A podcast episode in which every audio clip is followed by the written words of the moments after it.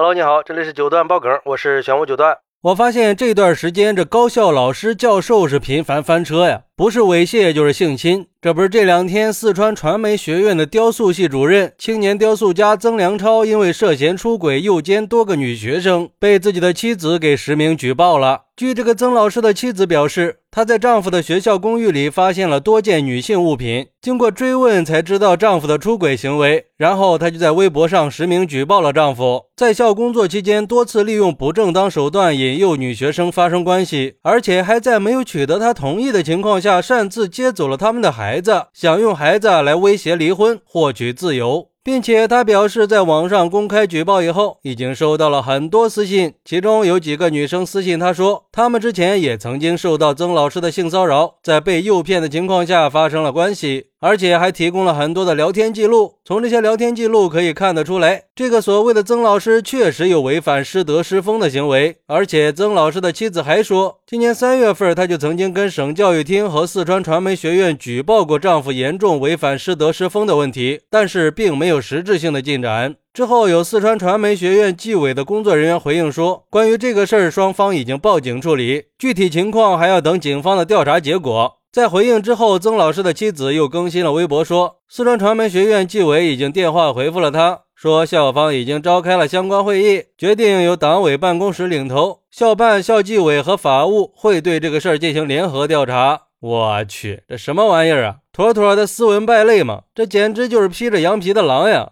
而对于这个事儿，有网友就说了。这种事儿现在太多了，已经见怪不怪了。但凡有一点资源条件的，都想试一试。而且随着形势的发展，现在很多人对这种事儿的心理承受能力已经跟以前大不相同了，评价尺度也发生了变化。曾经有专家就大胆的预测过，这样的两性关系迟早会对现行的婚姻制度带来挑战，甚至最终会让我们的婚姻制度土崩瓦解。现在看来，这绝不是危言耸听呀，搞不好真的会变成现实的。还有网友说。这老师原本是一份神圣的职业，现在却被人玷污成了禽兽行业，说明现在的高等学府不太平呀。最近的几桩事儿都和师生不伦恋有关系，看来这高等学府需要来一场道德洗涤了。作为老师，应该懂得约束自己，不要随便利用自己的权利、资源和光环去搞不正当的男女关系。毕竟出来混，迟早是要还的。中国政法大学不是曾经就有个老师被学生杀死在课堂上吗？起因就是他跟某个女学生出轨有关。所以说，不能头疼医头，脚疼医脚，等出了事儿才来处理。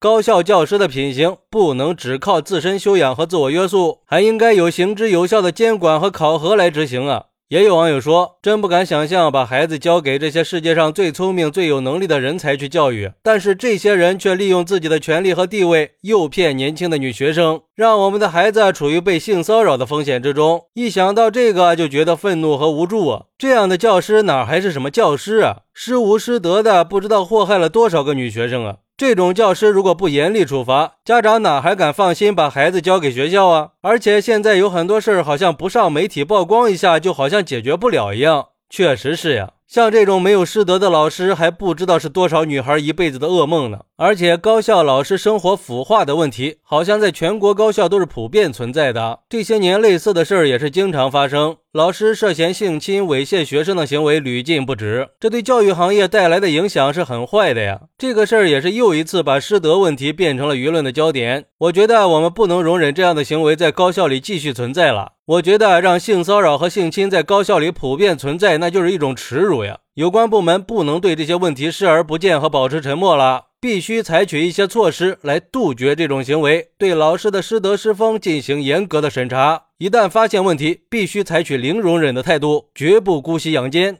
教育部门要加强对教师的培训和选拔，对有问题的教师应该及时淘汰，确保学生可以在安全舒适的环境里接受教育。而且，既然已经上升到了舆论阶段，那社会舆论就应该拿出足够的关注和批评，提高社会道德意识，让校园性骚扰和性侵犯以后不再发生。多关注师德问题，加强对教育行业的监督，把教育事业推向更健康的方向。当然，我也想提醒一下女学生们，一定要学会保护自己，在面对这些不良行为的时候，应该勇敢的跟相关部门寻求帮助。最后，也希望所有的老师都可以真正的成为学生的指路明灯，给我们的社会输送优秀的人才。好，那对于这个事儿，你有什么想说的呢？快来评论区分享一下吧。我在评论区等你。喜欢我的朋友可以点个关注，加个订阅，送个月票。咱们下期再见。